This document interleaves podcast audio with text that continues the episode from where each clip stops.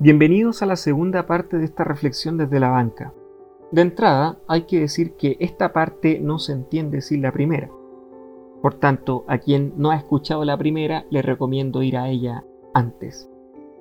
Como recordarán quienes ya escucharon esa primera parte, quedó una pregunta pendiente, y es la siguiente. ¿Puede haber alguna razón para querer permanecer en una iglesia pentecostal tradicional hoy? Se trata de una pregunta difícil, porque las razones que haya para permanecer dependerán en buena medida de qué es lo que alguien aspira. Aquí nuevamente deberíamos hacer algunas distinciones. Una es el tipo de iglesia en la que se decide permanecer. Así, por ejemplo, no es lo mismo considerar permanecer en una iglesia pentecostal que ha mostrado inclinación a ciertos cambios que en una que no parece buscar siquiera los cambios mínimos. Esto nos lleva a distinguir también cuáles son los tipos de cambios de una iglesia que pueden motivar a alguien a permanecer. No es lo mismo quien lo hace porque ve que su iglesia cambió de coro instrumental a banda, o que se abrió a que pueda asistirse al culto con ropa menos formal, a quien lo hace porque su iglesia está buscando reformar su sistema administrativo. Esta y otras cuestiones revelan diferentes niveles de interés por mantenerse. Otra distinción que puede hacerse es respecto a la disposición con la que se decide permanecer. Hay quienes permanecen simplemente por rutina e indiferencia. Hay quienes permanecen porque quieren llevar la contra al sistema, como un lutero frustrado. También hay aquellos que lo hacen porque ponderando una serie de elementos, como por ejemplo la riqueza de la vida comunitaria u otros, ven que pese a todo pueden mantenerse. Una cuarta distinción tiene que ver con las metas u objetivos que se tienen al permanecer. Hay quien puede querer mantenerse con el objetivo de buscar la mejor forma de edificar dentro de los márgenes, usualmente estrechos por supuesto, que hay en las iglesias. También hay quien puede desear hacerlo porque tiene algún tipo de aspiración mayor en cuanto a ascenso en la jerarquía y por lo tanto está dispuesto a hacer lo que sea necesario para lograr ese objetivo. Al igual que como se dijo en las distinciones de la parte 1 de esta reflexión, aquí también ocurre que pueden entremezclarse y obviamente puede haber otras. Lo que importa puntualizar es que hay razones diversas por las cuales alguien puede querer permanecer. Eso sí, algo en lo que todos tendrán que estar de acuerdo obligadamente es que la permanencia exige cierto grado de realismo. En otros términos, quien decide quedarse por la razón que sea, ha de asumir que no puede cambiar todo lo que quisiera dentro de su iglesia, y lo que podría llegar a cambiar probablemente será poco, si es que muy poco, o en el peor de los casos, nada. Este punto es crucial, porque solo quien asume una perspectiva realista de las cosas está preparado para no dejarse vencer por las frustraciones que vienen con no conseguir lo que se quiere. Aún así, ¿es todo esto suficiente para decidir permanecer en una iglesia pentecostal tradicional? Me parece que es aquí donde alguien podría objetar, prefiero ser realista en otra iglesia que en una pentecostal. Razones sobran, por supuesto, para decir algo así. Todas las iglesias tienen defectos, pero claramente hay algunas donde se puede servir con más libertad que en otras. Por ejemplo, ¿para qué ser predicador en una iglesia donde la congregación valora el sermón de acuerdo a la capacidad de grito del predicador, cuando se puede ser predicador en una congregación que valora el sermón según el tratamiento que se le da al texto bíblico? O, por ejemplo, ¿para qué gastarse evangelizando en una iglesia que se para en esquinas por las cuales pasan cientos de vehículos por minuto y nadie escucha a quien desgasta su voz? ¿Cuándo se puede evangelizar como miembro de iglesias que se han detenido a pensar formas más efectivas de invitar a la gente a creer? No se trata de que no haya problemas en la nueva iglesia, pero evidentemente sería menos gravoso desarrollarse ahí. ¿Qué es lo que haría que valga la pena permanecer en el pentecostalismo cuando, sin perder el sentido de realismo, hay mejores opciones disponibles fuera según el criterio de lo que busque cada uno? Quien ha llegado a esta cuestión, me parece a mí, ha llegado a la pregunta más profunda de este tema. Y esto es así porque de lo que se trata ya no es de lo que alguien quiere o no quiere, sino de lo que hace valorable por sí mismo al movimiento pentecostal. ¿Qué valor puede haber en quedarse en un movimiento que, como un barco severamente averiado, agujereado y con creciente filtración, parece que está pronto a naufragar? Aquí ya no hay exterioridad que valga, incluso aquellas que son importantes. ¿Es lo valioso la tradición de la vestimenta? Tal vez la forma en la que se canta, tal vez el orden administrativo, tal vez la tradición de la prédica a la calle a voz en cuello. ¿Qué es lo que valdría la pena defender del pentecostalismo, más allá de sus rasgos exteriores? Por cada pregunta más de este tipo que agregamos, seguiríamos ampliando razones para permanecer o para salir. Y la razón de ello es simple. Nada de esto es lo que constituye el corazón de lo pentecostal. No quiere decir que entre estas cosas no haya cosas valiosas. Tiene que quedar claro ese punto. Varias de ellas no surgieron con el propósito de ser una simple externalidad. Solo a modo de ejemplo, el punto de predicación no era una costumbre que cumplir simplemente porque es lo que hace la iglesia. Tuvo una poderosa razón de ser en una época en la que podía tener mayor efectividad y sobre todo motivado por un deseo imparable por alcanzar la mayor cantidad de gente posible con el Evangelio. Que hoy se haya fosilizado y se haya reducido casi a una suerte de costumbre folclórica y anecdótica, no quiere decir que no haya quienes lo hagan con el mismo espíritu con el que surgió, pero tampoco quiere decir que no pueda innovarse en materia de evangelización manteniendo el mismo espíritu que hizo nacer esa práctica. ¿Cuál es el punto entonces?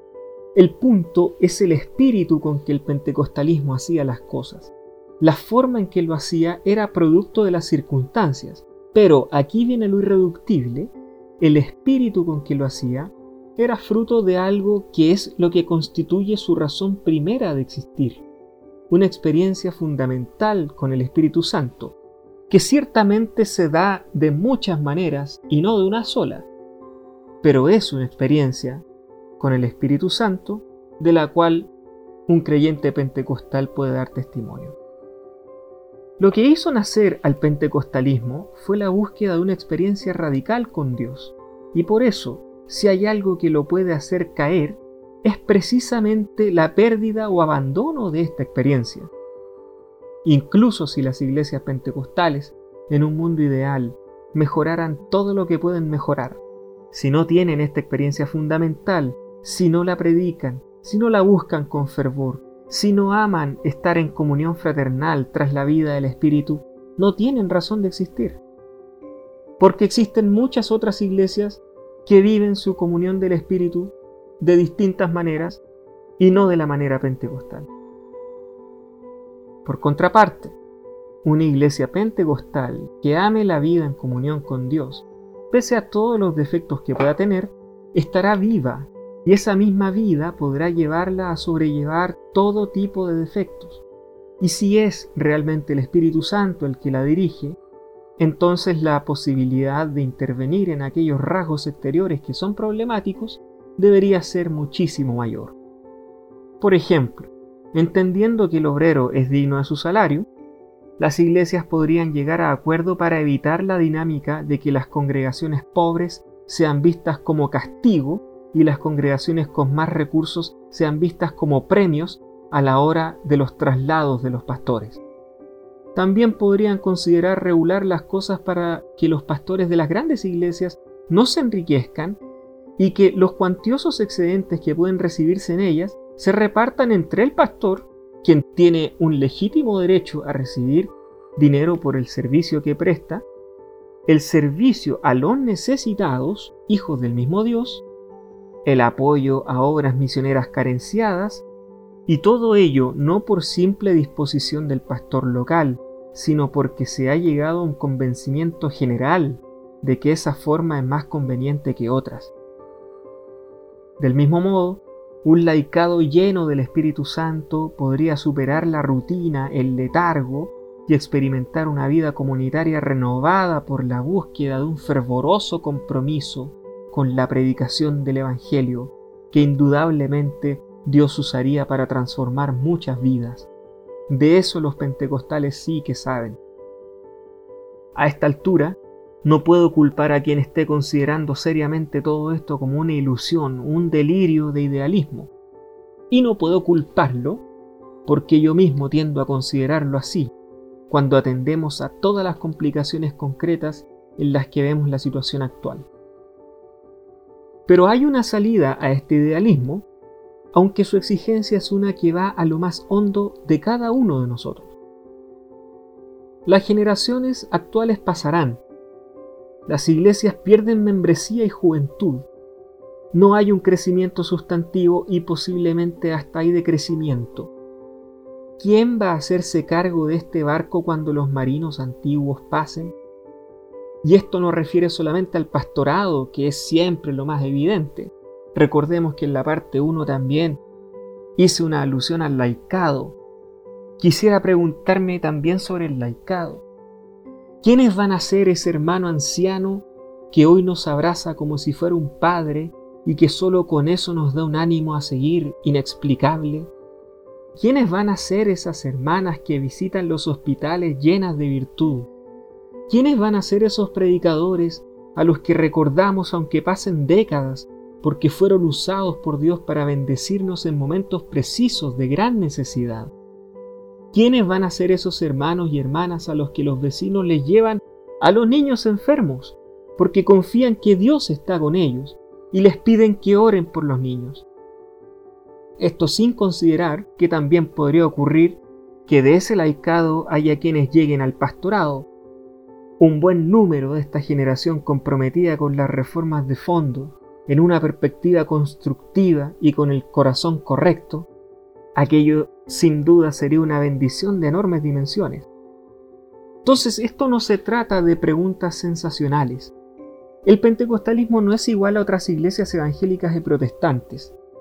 Sigue siendo evangélico. No se trata de que unos sean mejores que otros, que quede claro pero es un tipo específico de vida evangélica. Simplemente es el hecho de que las iglesias pentecostales han desarrollado una forma de ser muy propia que las distingue de otras denominaciones. Y se trata de algo perceptible para cualquiera que pueda comparar con atención el modo de ser de las distintas iglesias.